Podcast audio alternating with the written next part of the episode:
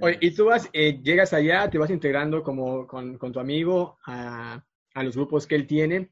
Y seguramente en, en, todo este proceso desde 2013, ¿estoy bien? 2013 que llegas. Sí. A la actualidad has pasado muchos eh, procesos, has estado seguramente en diferentes agrupaciones, has conocido incluso seguramente eh, amigos músicos de allá, de Nueva Zelanda. Y nos puedes platicar un poquito de, usualmente aquí en México se piensa que el ser músico es como si dices a tu tía, ¿no? Estoy estudiando música y la tía, bueno, ajá, ¿y qué más estudias, no? O sea, solamente música es otra cosa, ¿no? O que, bueno, ese es tu hobby, pero ¿qué estudias bien, no? no falta, no falta. O claro, que claro. se muere de hambre, no gana bien, no vive bien, no siempre escasean las cosas con el músico. O sea, hay como muchos eh, conceptos malos acerca de quien estudia música y de músico. ¿Qué hay allá en, Nueva Zelanda? ¿Sirve algo similar con el músico o tiene un estatus diferente de estudiar música? ¿Se valora diferente al músico? Bueno, es una pregunta hermosa porque tiene muchísimas respuestas en cuanto hay muchas partes que, que, son muy diferentes y comparadas con México. Primero, no hay tanto eso de que, ay, ¿quieres estudiar música? No, haz algo bien. Aquí la música como estudio está muy respetado, es válido. Yo creo que en ese sentido, muy parecido a Europa. Europa tiene la misma mentalidad de que, ah, ¿quieres estudiar música? Está muy bien. Eh, se respeta y lo que sí es que el estilo de vida de un músico aquí es muy parecido al estilo de vida de, eh, un músico en México, ¿no? No vas a estar tocando eventos siempre, de repente hay temporadas muy bajas y pasa, entonces es un trabajo, digamos, aunque sí es de tiempo completo porque tienes que seguir estudiando siempre y mejorándote, la parte ya del, de estar en el escenario, pues no siempre es estable también aquí, ¿no? Eh, como en México. Lo que sí, y de hecho es una una anécdota del primer día que llegué es que mi amigo, llegamos al bar a tocar y, y antes del bar, eh, es, es un restaurant bar, entonces después de las 10 de la noche se abre como que ya más, por, poquito más la parte de, de la vida nocturna, por así decirlo, del de centro nocturno de, de bar, pero hasta antes es restaurante familiar. Y entonces nos contrataron para tocar música de mariachi y después de las 10 tocábamos salsa, eh, cumbia, merengue, bachata, de todo un poco. Entonces yo dije, va. Y, y la parte de mariachi para el restaurante familiar, eh, tocábamos música romántica también, baladas. Y me dijo mi amigo, ah, prepárate porque aquí la gente no te aplaude. Y yo dije, ay, ¿cómo crees? No, no, no, no, vas a ver. Y eso sí es cierto. Eh, en México en las bodas, en las fiestas, incluso en los conciertos, en presentaciones, en eventos, eh, por ejemplo, en inauguraciones de algo o que es en ferias de libro y de repente invitan a un músico a tocar, la gente respeta esa parte de que el músico está tocando y calladitos y aplauden y, y otra, y eso. Sí. Aquí, no. No por eso no quiere decir que no aprecien, sino que su forma de apreciar una vez un amigo me dijo, es que en México aplauden por todo, ¿no? y yo dije, bueno, pues aquí no aplauden por nada, ¿no?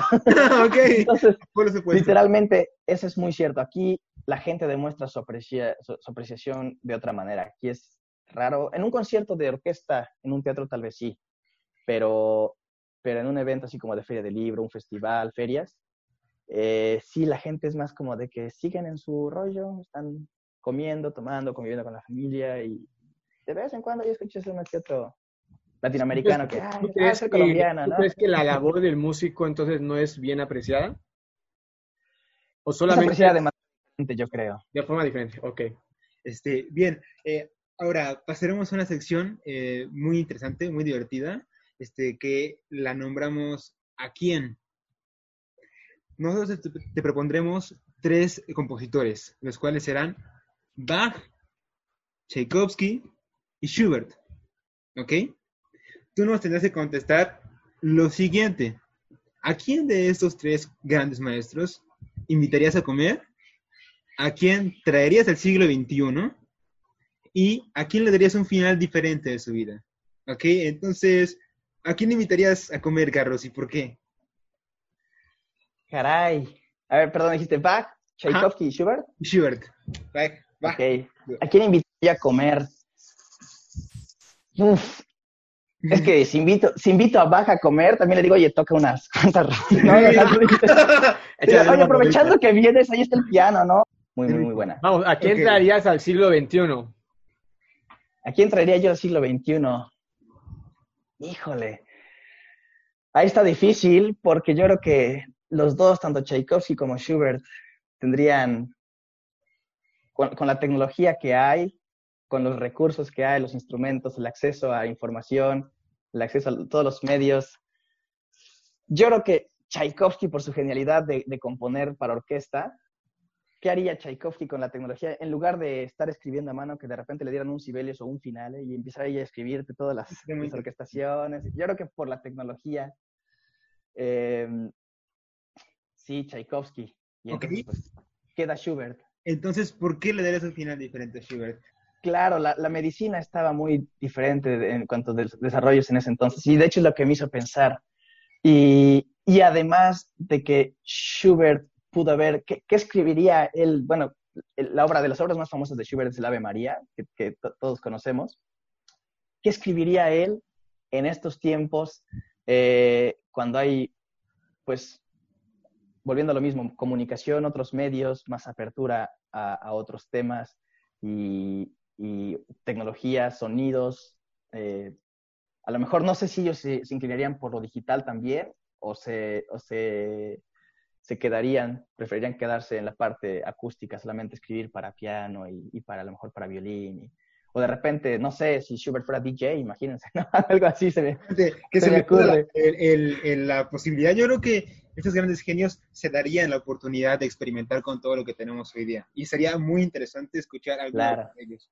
Oye, Carlos, ya nos has explicado de cómo inicia todo el proceso musical, eh, cómo empiezas a tocar el teclado, vamos al acordeón, eh, inicias en una orquesta juvenil, eh, vas a Cancún con tu amigo, te vas después de cinco años para Nueva Zelanda, empiezas a tocar grupos con tu amigo, pero nos gustaría que, que nos contaras, Carlos, ¿Cómo es que inicias tu vida musical en, Nueva Zelanda? Seguramente toda historia de éxito eh, tuvo altas y bajas, tuvo momentos eh, difíciles, mm, obstáculos que tuviste que, afrontar. ¿Nos puedes contar un poquito acerca de eso? ¿Cómo, ¿Qué proyectos empezaste a hacer y después qué estás haciendo ahora, ya después de varios años viviendo allá? Bueno, pues ah, como les decía, llegué, yo tuve ya eventos desde el, así llegué a las 7 de la mañana, aterrizamos, 7 de la mañana era de aquí, y a las 7 de la noche empezamos a tocar, en ese mismo día, empezamos a tocar un, una fiesta, en un evento, y de ahí, pues, había muchos eventos, evento tras evento, eh, de todo un poco, bodas, em, y cuando digo eventos, bodas, cenas, fiestas, pues estamos hablando del contexto de Nueva Zelanda, ¿no? No crean que, que llegábamos a tocar así con bandas como allá, ¿no? Que se hacen con el sonidazo. Sí, sí, eso, pero eso más que nada son como para ferias. Las bodas aquí, cuando a mí me dijeron, por poner un ejemplo, oye, es que pues, es una boda, pero pues es que hay mucha gente y sí tendrás unas bocinitas y todo, porque pues es en grande. Y yo decía, ah, sí, pues, ¿en qué salón es? No, pues tal evento. ¿Cuántas personas? Pues estamos esperando unas 40 y 50, ¿no? Y yo dije, ok, eso es grande, uh, qué prendido, ¿no? Entonces, hubo, hubo muchas, muchas cosas, así que, pues, con cuestiones culturales, de, o sea, el contexto cultural, pues, es muy diferente, ¿no? Eh, y otra cosa también es que yo al principio decía, no, es que yo después de tocar en orquesta, ¿cómo voy a tocar una cumbia o salsa? Pero, pero pues a final de cuentas, todo, todo mundo musical tiene su belleza.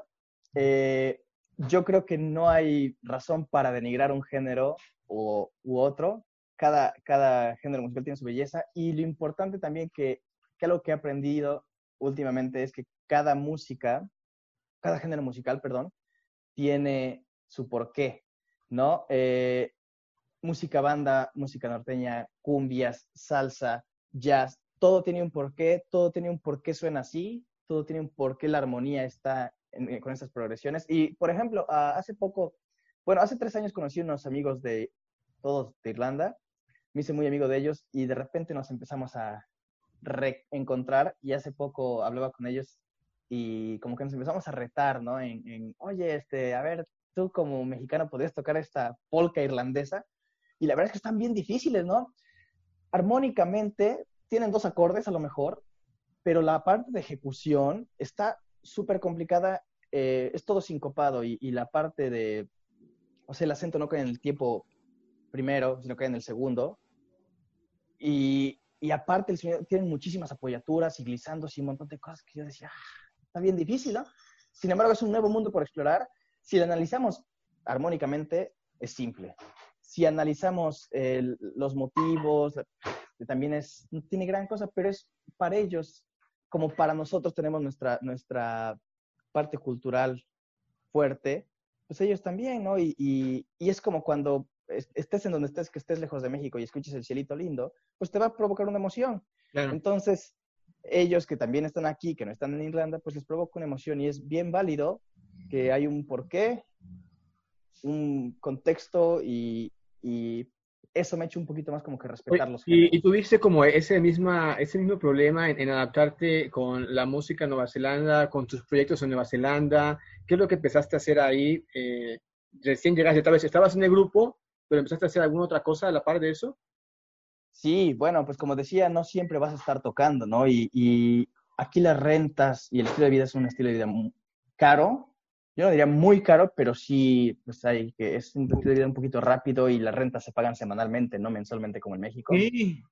Entonces, eh, de repente, pues si no te aplicas, si no te administras, no te organizas, pues te empiezan a comer todas esas cuestiones de, de, de gastos. Eh, y por otra parte, pues la, pues la, cuestión migratoria, ¿no? Es algo que nunca pensé, algo tan simple, no lo pensé cuando me vine para acá. Eh, llegué como, no, bueno, cuando llegué me, me, dieron una visa de tres meses como turista y dices, tres meses. cuando de repente mi amigo me dice, oye, ¿y cómo le vas a hacer para seguir aquí? Me, falta, me quedaba un mes. Entonces yo decía, ah, pues pues no sé, que les hablo a los de migración, le digo, oye, me quiero quedar otro ratito. No, no, no, no, no, no, no. Son formas por llenar depósitos, es un dolor de cabeza. Eh, muchísimos trámites, te piden muchísimas cosas también eh, de, papeles, tanto de México, que tienen que traducirse con un traductor certificado, no cualquiera. O sea, yo no los puedo traducir, tiene que ser una persona certificada con un sello, todo un proceso muy oficial, muy bien delimitado. Y pues pasaron muchas cosas, ¿no? Eh, la cuestión migratoria, la cuestión del, del, inglés, el idioma. Ay, me costó mucho trabajo. Yo llegué sin inglés y de repente era aprender, eh, bueno, entender, ¿no? Primero. O sea, en, y, y, aunque hay muchos latinoamericanos que pues obviamente hablan español, o incluso estuve trabajando con unos brasileños y ahí andamos con el portuñol ahí más o menos. Entonces, todas esas cuestiones, encontré trabajo en una escuela de educación especial, sin inglés, me dijeron, pues mira, es que nos, nos gusta mucho la parte de que eres músico, pero pues si no hablas inglés, pues cómo, ¿no? Entonces, eh, pues me dieron trabajo como asistente de maestro y era básicamente lo que el maestro necesitara, yo estaba ahí al servicio de él, totalmente no sabía nada de... Es otra cosa, no sabía nada de canciones en inglés, música en inglesa. Una cosa es tocar un Mozart, que es conocido en todo el mundo, pero otra cosa es música en la que estás hablando o cantando en inglés. O sea, y es lo que me pedían en la escuela, ¿no? Y pues es como empezar de ceros en ese mundo musical, ¿no? En, ese, en esa otra parte muy diferente. Entonces, ¿fuiste maestro? Eh, ¿Fuiste, ¿Estuviste dando clases después o estuviste apoyando al maestro eh, en, en, el salón de clases? Al principio, estuve, al principio estuve apoyando al maestro. Al principio era yo su asistente. Ah, porque como es una escuela de educación especial, tenemos, dependiendo de las necesidades de, de, de los alumnos, pues tenemos grupos de cinco alumnos, tenemos grupos de 15.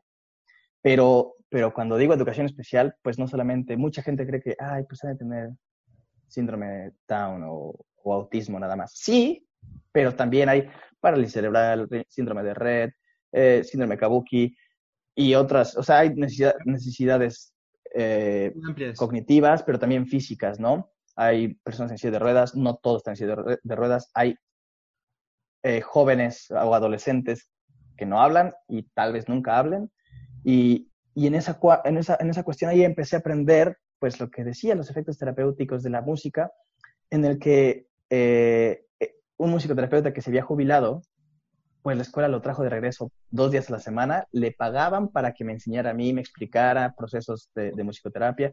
Padrísimo, esa, esa, fue una parte así como que era muy, muy cansado para mí en inglés. Poco a poco obviamente fui agarrando el idioma, pero aparte, pues aprende un enfoque completamente diferente, que es el enfoque de la musicoterapia, ¿no? Estar usando un instrumento, pero no tiene nada que ver con qué bien tocas o con qué, cuánto repertorio sabes. Es más que nada usar un instrumento musical o un elemento musical y en este me, refiero al ritmo, ¿no? A lo mejor tienes un instrumento, pero puedes hacer un ritmo en la mesa y tratar de, tratar de conectar con esta persona que no conecta con su mundo exterior. Sí, eh, es un reto este, complicado, ¿no? Sí, pero también se, reían porque yo les decía, pues es que la ventaja de ese trabajo es que no necesito hablarles en inglés, ¿no? Entonces, sí, claro, síganme. Es un lenguaje más adelante, sí, sí, es un, lenguaje universal. Sí, sí, sí, claro. Y, y, y, este señor musicoterapeuta, que hasta la fecha somos muy buenos amigos, eh, nos hicimos muy buenos amigos y, y, viajábamos con él y su esposa y a veces sus hijos. Y siempre era así como que mi, mi señor Miyagi, ¿no? Era el sensei. Yoda. Y, y, sí, sí, sí, sí, sí. siempre me explicaba, pues, de todo un poco.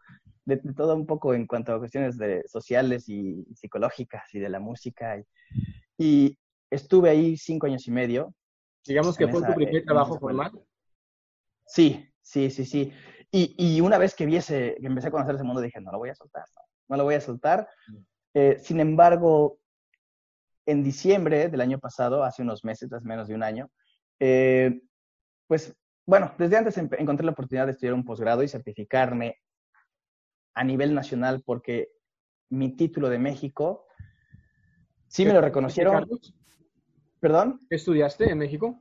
Estudié Ciencias de la Comunicación, soy licenciada en Ciencias de la Comunicación, y, pero estuve dando clases en, en, en Orizaba, en unas secundarias, en dos secundarias estuve dando clases por seis años, y mis últimos tres años que pasé allá los pasé trabajando con una fundación en Mendoza, eh, en la que pues aprendí un poquito de, de, esa parte terapéutica, ¿no? De, teníamos poquitos alumnos con síndrome Down y, eh, discapacidades cognitivas, eh, o bueno, limitantes cognitivas, y entonces empezábamos a, a explorar la enseñanza desde otro punto de vista, ¿no? Y eso me llamó mucho la atención. Y cuando llego acá y se, de manera así, de que se alinearon los astros, no sé, yo siempre me considero muy suertudo y afortunado, pues de repente se me presenta esta oportunidad en la escuela y me dicen, oye, te vamos a mandar un curso de capacitación para autismo y uno de, síndrome Down y otro para el uso de instrumentos y eh, cómo, enfocarse a,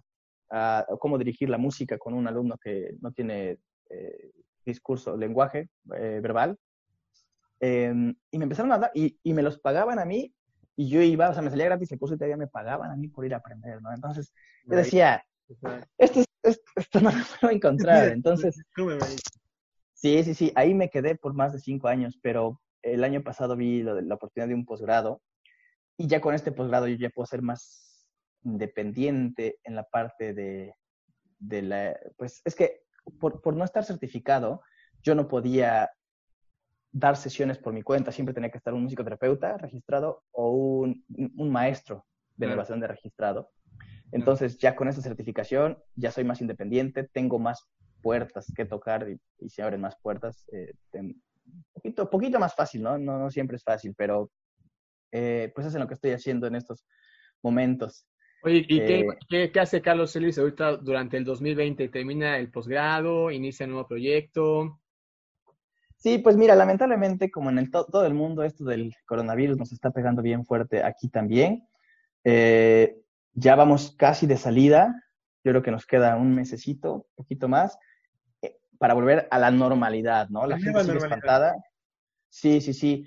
No hay, no hay peluqueros, como se podrán dar cuenta. Sí, no sí, hay. no parecido.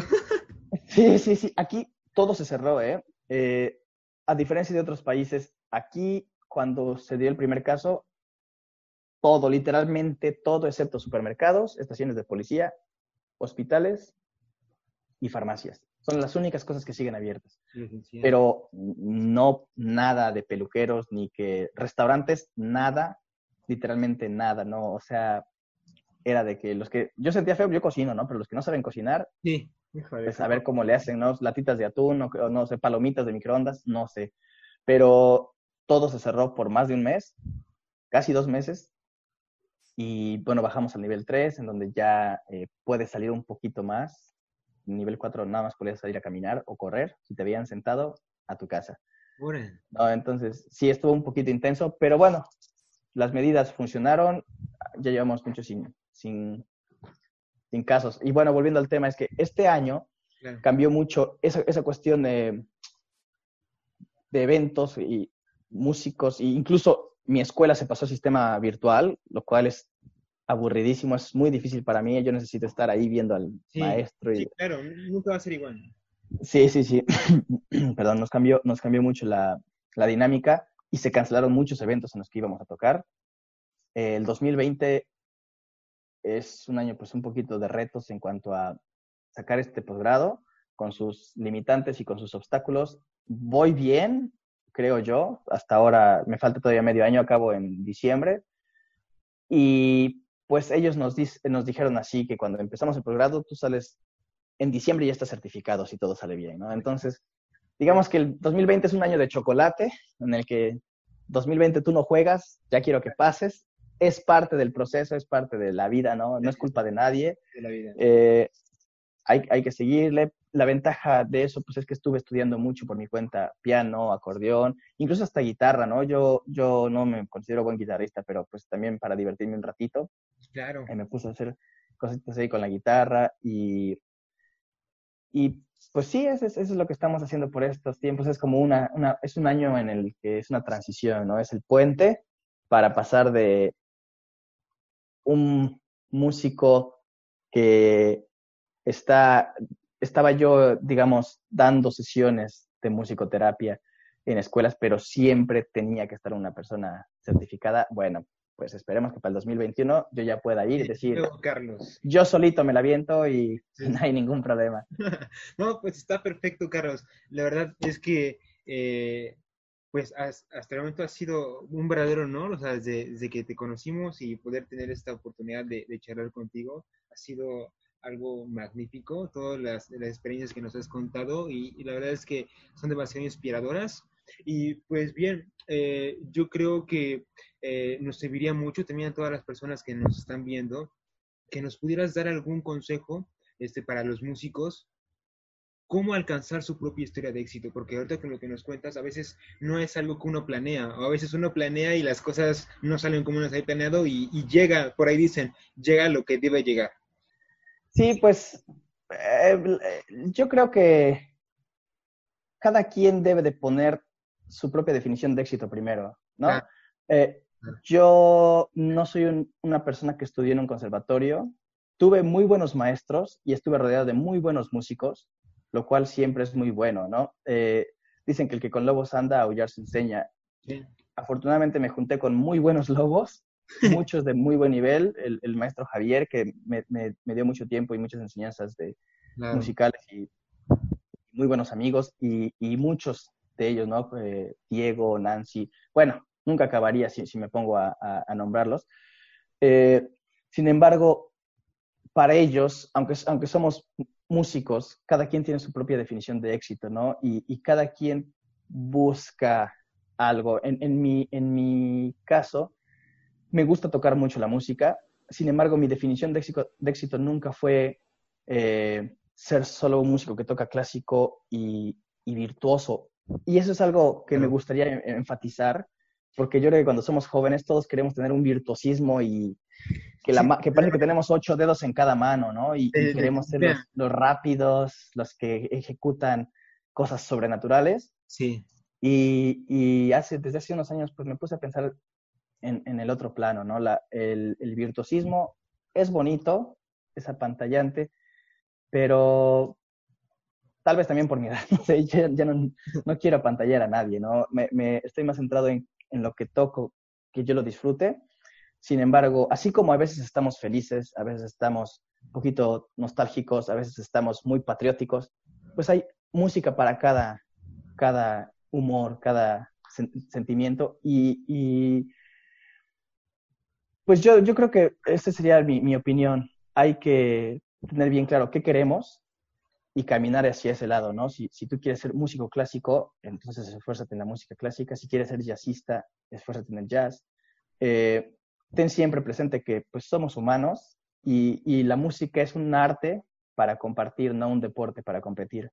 Entonces, es, es siempre, pues yo creo que los, las artes son un puente para, para conectar gente y, y, por eso decirlo de que no es un deporte para competir. Eh, siempre tener músicos de tu lado, tener artistas de tu lado, estar siempre en lo positivo, en, en, lo, en lo, bueno, lo que, lo que pensarlo como que lo que vas a hacer que te deje algo bueno. Si te va a traer cosas malas, pues entonces mejor no la, no la hagas, ¿no? Y Carlos, nos sí.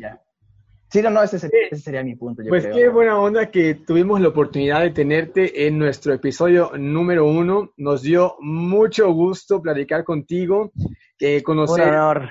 qué, qué gracias. Eh, cómo has llegado allá, eh, cómo se vive allá. Yo creo que para todos ha sido una experiencia muy enriquecedora poderte escuchar y nuevamente, eh, Carlos, muchas gracias por haber aceptado la invitación de estar con nosotros aquí en Divertimento en Casa. No, hombre, muchas gracias. Al contrario, ustedes gracias por la invitación.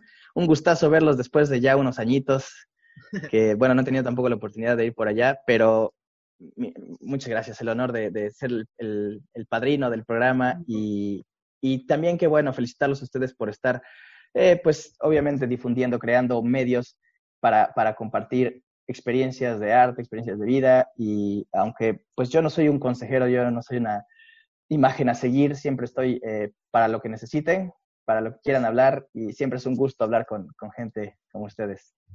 Muchas gracias, Carlos. Un gran abrazo y esperamos vernos pronto, eh, que esta situación que tenemos termine lo más pronto posible. Y pues. Sí, cuídense mucho. Claro que sí. Pues un abrazo. Un abrazo, Que, que tengan bonita tarde. Bye, bye.